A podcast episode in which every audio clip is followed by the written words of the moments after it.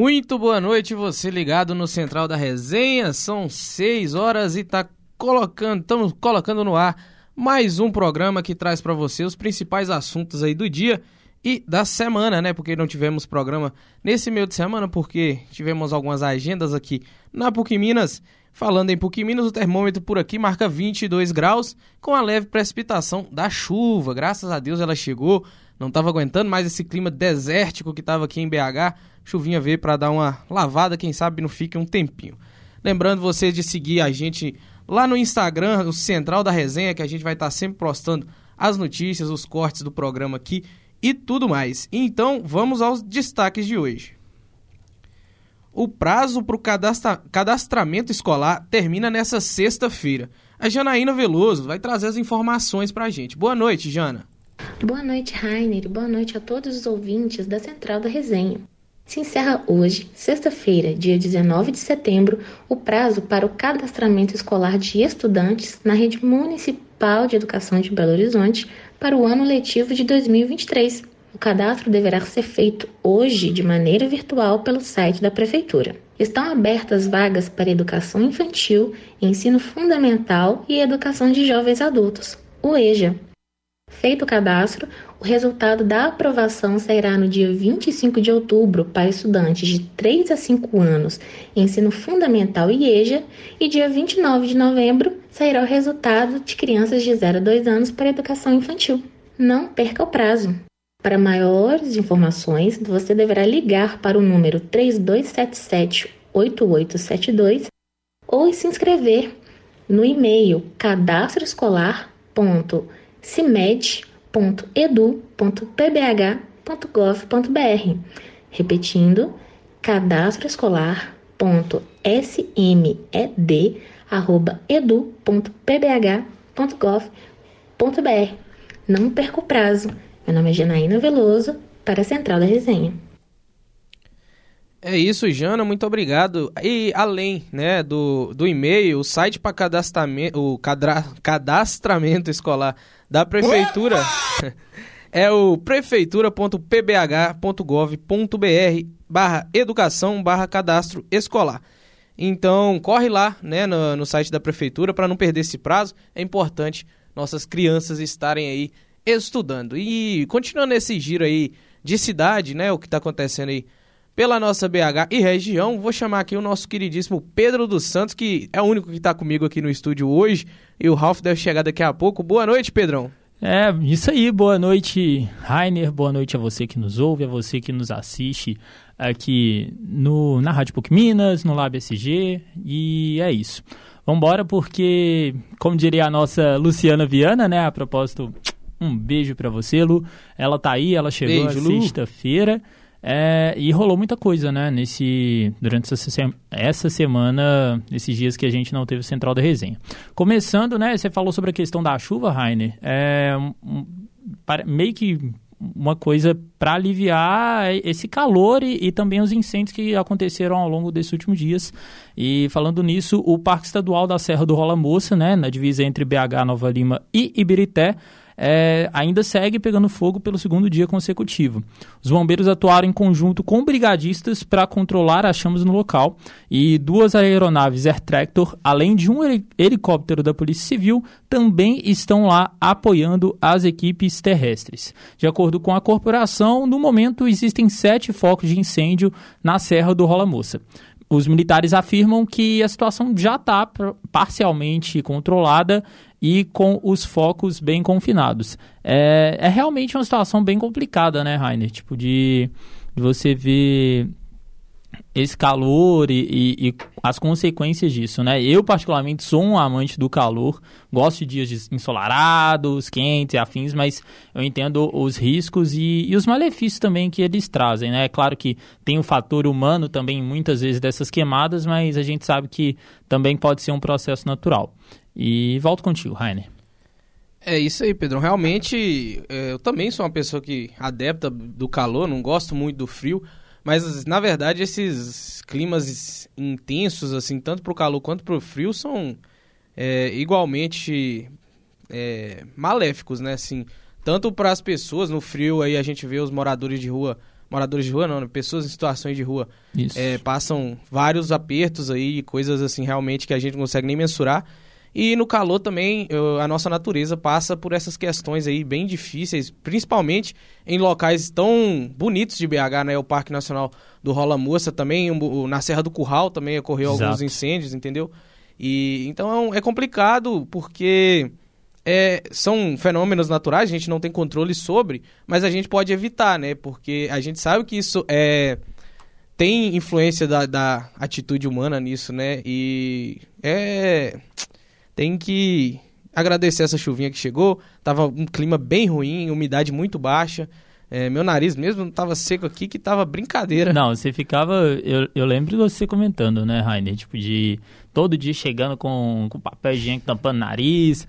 Mas realmente, é como diz o outro, é, tudo em excesso faz mal. E é bom essa chuva ter chegado, né? Chegou em, em, boa hora.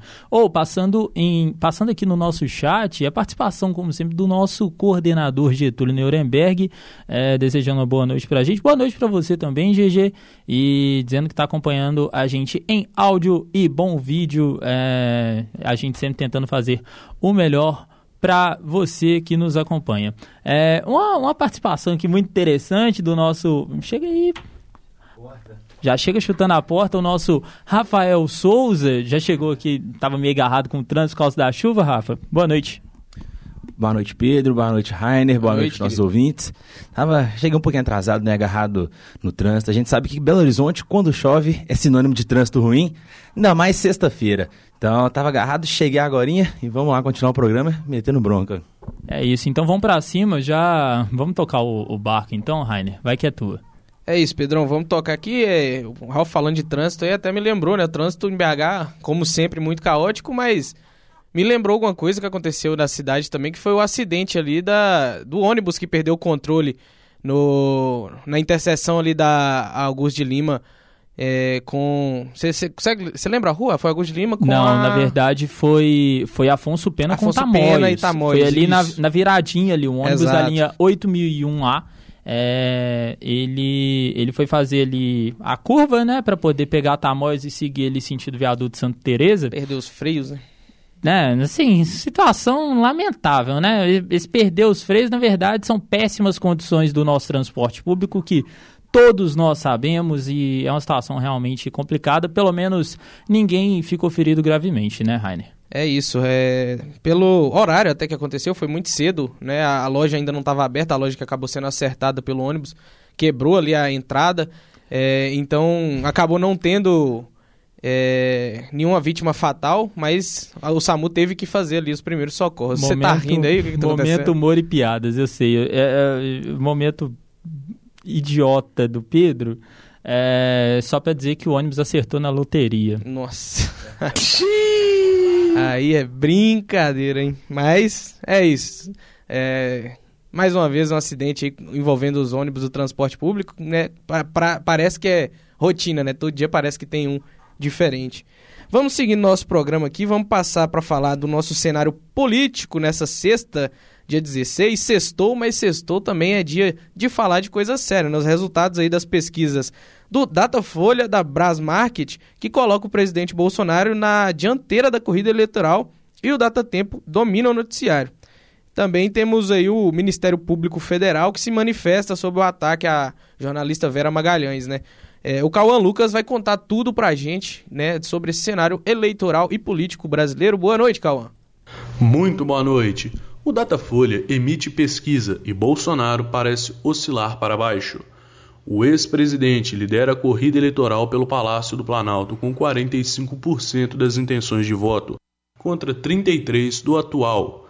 Ciro chegou a 8%, Simone 5%, Soraya Tronic variou um ponto e aparece com 2%, e os demais candidatos não pontuaram. Já a pesquisa Brasmarket, quem está atrás é o candidato do Partido dos Trabalhadores. O novo levantamento da Brasmarket, divulgado nesta quinta-feira, 15 de setembro, mostra o presidente Jair Bolsonaro à frente da disputa.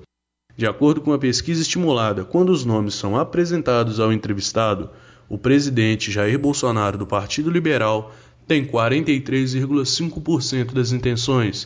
Luiz Inácio, do Partido dos Trabalhadores, aparece em seguida com 30,5%.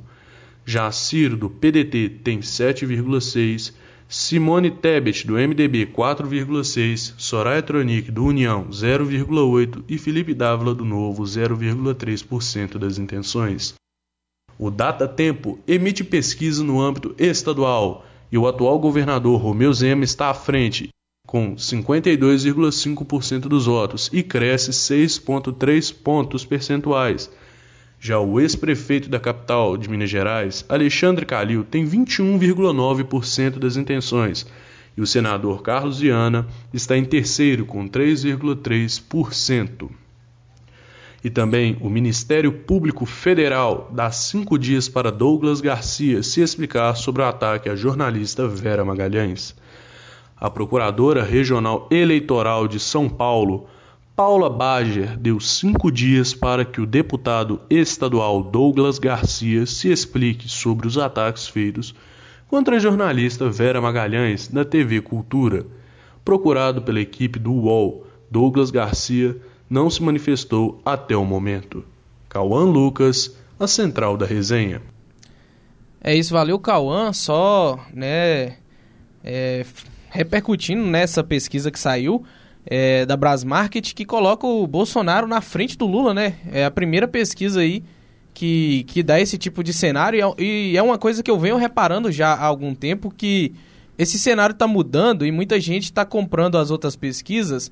As tradicionais, né? Exato. Jaime? E dando essa vitória como certa, eu não vejo essa vitória como certa, eu vejo um, um cenário bem dividido, inclusive e que acredito que o PT está mais perdendo do que vencendo é, o Bolsonaro no cenário do centrão ali, aquela, galera, aquela galera que é, tá calada, porque tem muita gente calada realmente, tem gente que não fala quem vai votar, se vai votar, e essa galera eu tô vendo ela indo pro lado do Bolsonaro, porque a campanha do PT é uma campanha que, ao, ao meu ver, é muito, muito ruim, realmente, é eles estão fazendo tudo que fizeram em 2018 e pior, inclusive, que foi é, o, o, que o Bolsonaro precisou para ser eleito em 2018. Estão refazendo, né, com uma certa soberba até esse ano.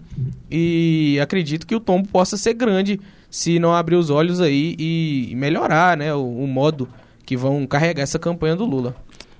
Então, Rainer, eu discordo um pouquinho aí né, do seu ponto. Eu acho que também é, a parte do Bolsonaro também está vindo um pouco fraca. E isso a gente vê efeitos nas ações que o próprio partido e os alicerces do Bolsonaro estão tomando.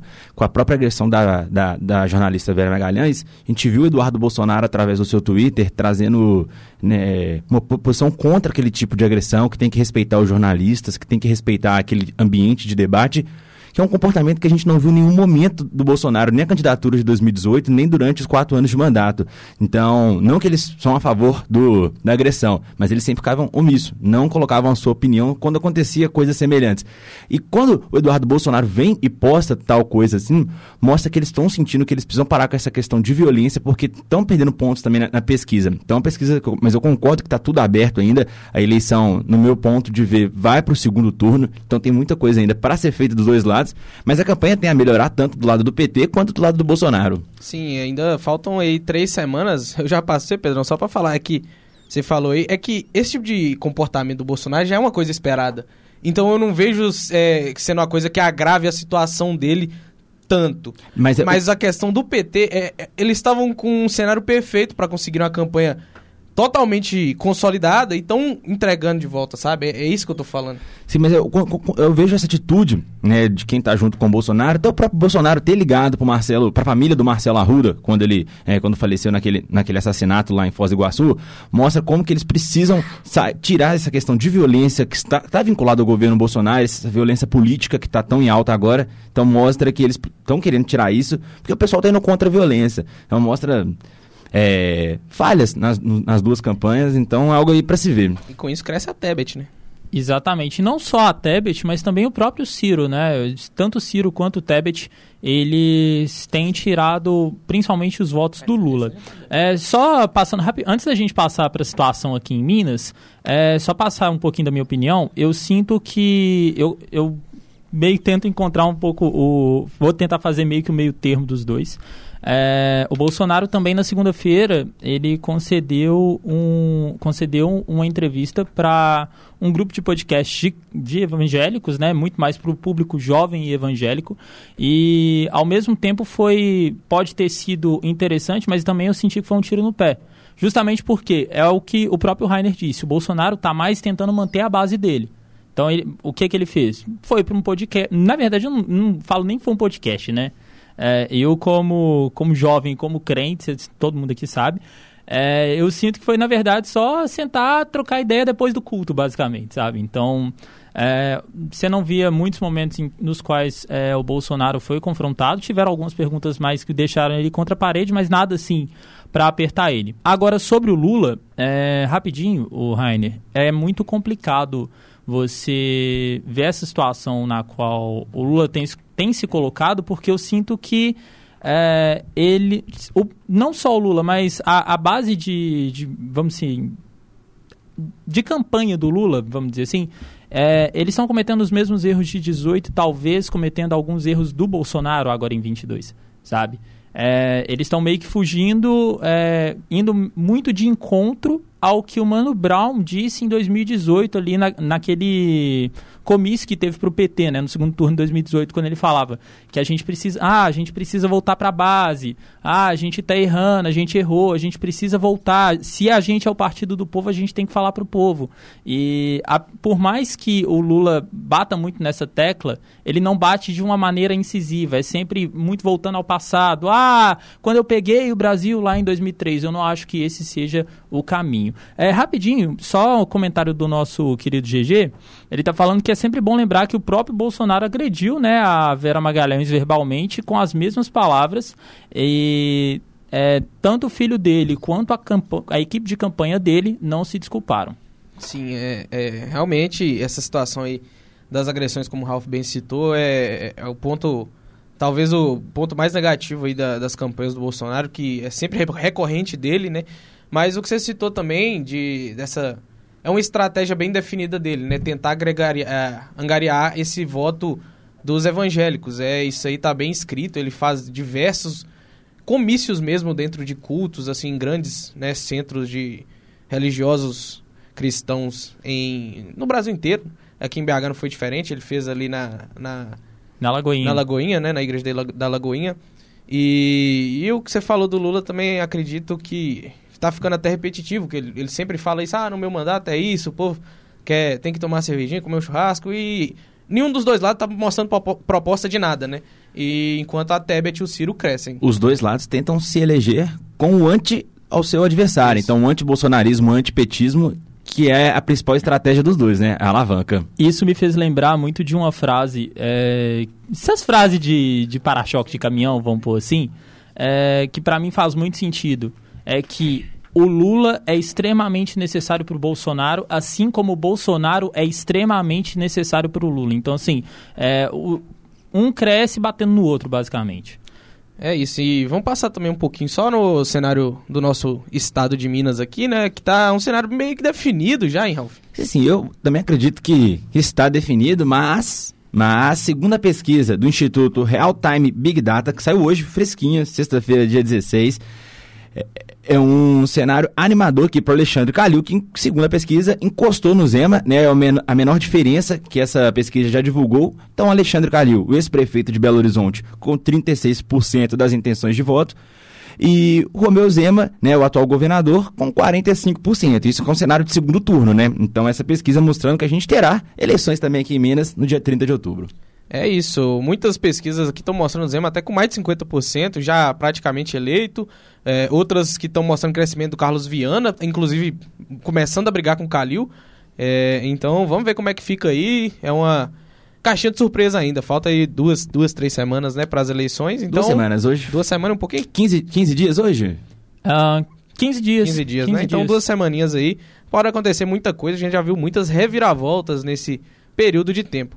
Saindo da política, vamos falar de coisa boa, que a gente já está saturado de, de coisa ruim, né? De falar só do lado ruim das pessoas. Vamos ver a agenda cultural aí de BH para esse final de semana. O que, que a gente tem aí de é, bom pra gente? Verônica Lorena Traz aí pra gente. Boa noite. E vamos de agenda cultural pra gente dar uma agitada no nosso final de semana. Eu ouvi um cinema minutinho. por 10 reais. É isso mesmo. Entre os dias 15 a 21 de setembro ocorrerá a Semana do Cinema, que é uma campanha realizada pelo FENEC, Federação Nacional das Empresas Exibidoras Cinematográficas.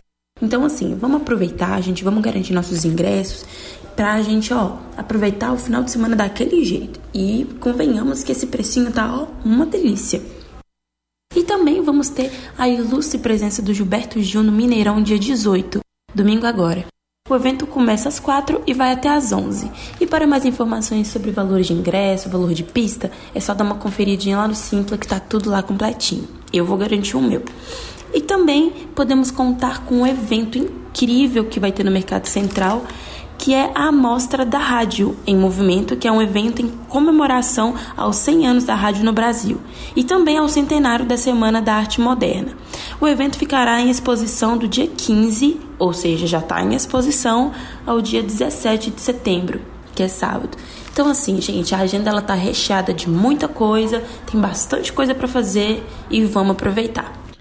É isso, Lorena, muito obrigado. BH, como sempre, repleta aí, né, de coisas pra gente fazer e também fazer só uma correçãozinha assim, que a gente falou 15 dias aqui, são 16 dias para as eleições, né? Então um pouquinho mais de duas semanas e o GG trouxe alguma coisa pra gente aí, Pedro? Oh, mas comentários do nosso GG, é, ele só tá trazendo aqui, né, trazendo, como sempre, opiniões contundentes, é, que pedindo calma pra gente, é, não, deixa até, não, deixa pra lá, é, mas só sobre a questão de, das pesquisas, porque elas são muito dispares, né, uma uma delas possivelmente vai estar errada, as, as outras duas não podem estar certas. Então, assim, é o que, que a gente falou aqui, né? É esperar mesmo para ver ali 5 e meia, 6 horas da tarde do 2 de outubro. Isso aí, porque é aquilo, pesquisa não quer dizer muita coisa, a gente já viu a Dilma sendo eleita na última é, eleição como senadora, se não me engano, né?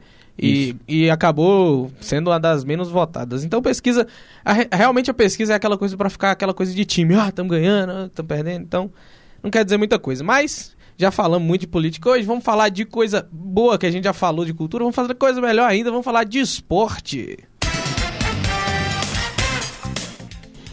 É, é isso, o esporte com o nosso querido Rafael Souza. Como é que vai, Ralf? Já chegou aqui. É negócio, já deu seu bom dia, mas boa noite, mas pode dar de ah, Boa noite, agora falando daquilo que todo brasileiro gosta, nem que seja ali no cantinho do seu coração, tem um carinho especial, que eu, na hora queimei a largada aqui na Fórmula 1, tomaria alguma penalização com certeza, mas aqui é rádio, aqui a gente consegue contornar. E primeiro, vamos falar daqui do, dos times da capitais, vamos falar aqui do que todo mundo aqui de BH goza. Primeiro, João Lima trazendo as nossas notícias do Atlético. Boa noite, João.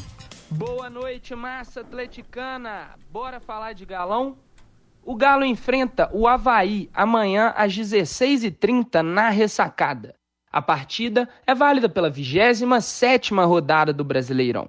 O dono do apito será o goiano André Luiz de Freitas. Três pontos separam o time alvinegro do sexto colocado Atlético Paranaense. E visando a zona de classificação para a Libertadores, só a vitória interessa. O técnico Alex Estival, o Cuca, deve contar com os retornos de Hulk e Allan Kardec, que ficaram de fora da última partida. Guilherme Arana, por conta de uma lesão no joelho, e Zaratio, por conta de uma lesão na coxa, estão de fora do confronto. Para a lateral, o comandante tem a opção do experiente Dodô ou do jovem Rubens. Já para o meio-campo, o experiente meio argentino Nátio Fernandes deve ser opção. O técnico alvinegro deve mandar a campo Everson, Guga, Natan, Alonso, Rubens ou Dodô, Alan, Jair, Nátio, Keno, Ademir e Hulk. João Lima para os estúdios PUC. Boa noite, Ralph, boa noite, Rainer, e boa noite a todos que estão nos ouvindo. Bora falar do lado azul da lagoa? A Raposa entra em campo amanhã às 8h30 da noite contra o CRB lá no estádio Rei Pelé, em Alagoas. A partida vale pela trigésima rodada do campeonato. A equipe celeste terá alguns desfalques para o confronto, sendo William Oliveira, que ficou fora pelo seu terceiro amarelo, e Wagner e João Paulo, que seguem lesionados. O trio de arbitragem já está selecionado. Conta com o árbitro Vinícius Gonçalves e os seus auxiliares serão Daniel Paulo e Vanessa Santos. O VAR será comandado pelo Vinícius Furlan. A equipe celeste vai atrás de mais uma vitória, buscando o acesso matemático à Série A. Caso ganhe, vai a 65 pontos, mantendo uma distância de aproximadamente 20 pontos do quinto colocado. Já a equipe alagoana, que, fa que faz um ótimo trabalho em casa, foi derrotada apenas uma vez lá no Rei Pelé e busca continuar com essa estatística e atrapalhar um pouco a vida dos torcedores cruzeirenses. O CRB se encontra na nona colocação com 40 pontos. Caso ganhe, pode subir para a sexta colocação. E para não perder o costume, a caravana do Cruzeiro se encontra lá em Tabira esse final de semana. Teve aumento na capacidade para comportar todos os cruzeirenses de Tabira. Não deixe de conferir. Lavínia Fernandes para os estúdios PUC Minas. É com você, Ralph. Obrigado, Lavínia. Essas foram notícias do Cruzeirão Cabuloso que está voltando para a Série A, o lugar né, do Cruzeiro, do Galo, onde o esporte mineiro tem que estar. Tá. E queria pedir uma desculpa para vocês, né, os nossos ouvintes. O áudio deu aquela pequena vazada, acontece nas melhores famílias. Esse é o programa ao vivo, esse é o bom da rádio. Mas agora vamos falar do resto, né, dos outros esportes. Vamos passar por tudo de bom e melhor que acontece Ontem a gente foi pego, não de surpresa, mas eu não esperava chegar tão rápido assim a aposentadoria do Federer, né? Ele noticiou, noticiou ontem que vai pendurar o quê? Pendurar os tênis, pendurar, pendurar a raquete. raquete. Ele vai pendurar as raquetes e, né, ele vai disputar ainda mais um torneio e depois pendurar um, um, um dos maiores campeões né, da história do tênis. Muitos classificam títulos como o, o ranqueamento, mas posso falar isso com a minha opinião e, e, pelo que eu vi na internet, né, da grande maioria, o Federer é o maior pela questão de inovação em movimentos. Assina embaixo. Simplesmente era plástico, assistir. Vamos só dar uma passadinha aqui nos títulos do, do Federer, Rainer, pra gente comentar mais um pouquinho. O Federer, o Federer tem 20 grandes lãs, né, pra quem não sabe, grandes lãs são os quatro principais torneios de tênis que acontecem no ano. Então todo ano tem quatro principais torneios, o Federer tem nada mais nada menos do que 20. Além disso, tem mais seis ATP Finals. O que é ATP Finals? É um torneio no final do ano, não entra naqueles grandes lances, na qual os oito melhores ranqueados participam. Então, entre os melhores, ele tem seis títulos, também não é pouca coisa, e mais duas, mais duas medalhas olímpicas, né? Uma de ouro de duplas em Pequim 2008 e uma de prata em Londres em 2012, né, Rainer? É, o Federer é gigantesco, né, cara? É, foi um dos caras que me fez a começar a acompanhar o tênis, então realmente os números às vezes pode falar, ah, esse cara ganhou mais, esse cara, mas para mim Federer é, é, o maior e vai, vai fazer muita falta, com certeza. E agora trazendo para o campo, né, para o futebol que a gente gosta, a FIFA decretou como encerrado o caso Brian Castilho. Para quem não está por dentro, existia uma denúncia da seleção do Chile, da Federação do Chile, que o Equador teria utilizado um jogador irregular nas eliminatórias. Né? Esse jogador que na verdade não teria nascido no Equador e sim na Colômbia. E isso poderia fazer a, o Equador perder a vaga na Copa e o Chile pegar essa vaga, mas a FIFA decidiu encerrar de vez esse caso, então teremos Equador em 2022 no Catar. Além disso, ontem foi decidida as finais da Copa do Brasil. O Corinthians venceu o, perdão, Fluminense, né? O Corinthians venceu o Fluminense por 3 a 0 e assim chegou na final. Agora teremos Corinthians e Flamengo, né? O clássico das duas maiores torcidas do Brasil na final da Copa do Brasil. Isso aí é para parar tudo.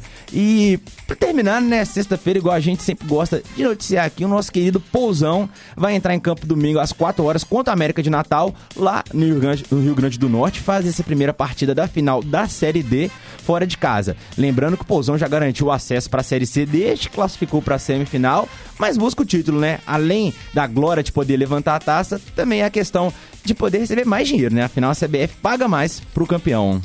É isso, o Pousão fazendo a campanha maravilhosa, né? E esses entreveiros aí do Castilho, né? Coisa. Tentando é. ganhar a vaga onde é que não, não deve, né? Sim, é faltou é alguma coisa que você levantou? Não, faltou alguma coisa, mas é um assunto mais delicado pra gente debater talvez depois, que é o caso né, de racismo que aconteceu com o Vinícius Júnior. Pra quem também não tá sabendo, é, nasceu um burburinho lá no futebol espanhol contra o Vinícius Júnior dançar nas suas comemorações, dar um drible a mais, coisa que é característica né, do futebol brasileiro e, e por vezes é mal visto fora daqui.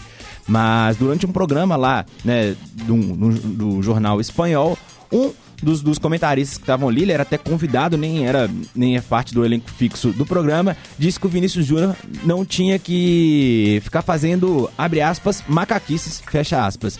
Então isso aí foi visto muito mal por muita gente, vários jogadores da seleção, entre eles Thiago Silva, Richarlison, Neymar, colocaram que o Vinícius deve sim fazer gol e dançar, deve se manifestar sempre respeitando. Inclusive, o próprio Real Madrid, time do Vinícius Júnior, soltou uma nota oficial cerca de uma hora atrás, falando que está com o Vinícius Júnior, que é contra todo tipo de manifestação de racismo e que já acionou os advogados para algum é, posicionamento legal sobre essa situação. É, sempre chato falar desse tipo de coisa, né? A gente tá até com o tempinho quase estourado aqui, mas é bom falar disso, porque, cara, se o cara não puder comemorar um gol, né, da forma que ele quer, porque, ah, isso é desrespeito com a torcida, é o que o Neymar falou, cara. O futebol tá ficando chato realmente. O Neymar tomou um cartão amarelo porque fez uma comemoração que ele faz todo o jogo. Sim, sim. O juiz não acompanha futebol para não saber disso, no mínimo, né? Então, é, até subiram a hashtag aí, Baila Vini, né? é, nas, nas redes sociais. Acho que todo mundo aqui, inclusive, postou.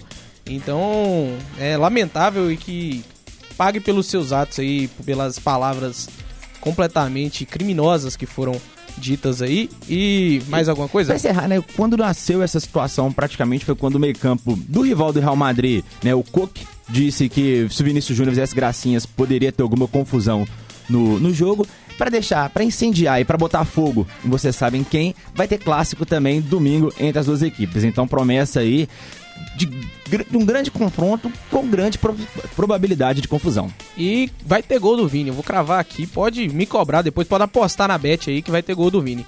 É, nosso programa tá chegando ao fim. É, muito obrigado você que acompanhou até aqui, Ralf, muito obrigado pela participação. É, Pedrão, valeu também. É, todos os nossos repórteres. Valeu. E a gente vai ficando por aqui. Né, um aviso importante por conta da semana aí, né, de inovação, te tecnologia e empreendedorismo. Não teremos central. Ah, eu tô lendo coisa antiga, gente, pelo amor de Deus. Mas é só para lembrar que a gente ficou três dias aqui sem fazer programa por causa dessa do CIT, né? A, a Semana de Inovação e Tecnologia e Empreendedorismo. Então, ficamos três dias aí de, de, de gancho. Mas aquele pedido de sempre, segue a gente lá no Instagram do Central da Resenha. Hoje a apresentação foi comigo, Rainer Meira, produção de Janaína Veloso, Letícia Souza, Pedro dos Santos, Rafael Souza, Verônica Lorena e Regina Moraes. Coordenação do nosso querido Getúlio Nuremberg para a Rádio PUC Minas, o Central da Resenha. Acaba agora.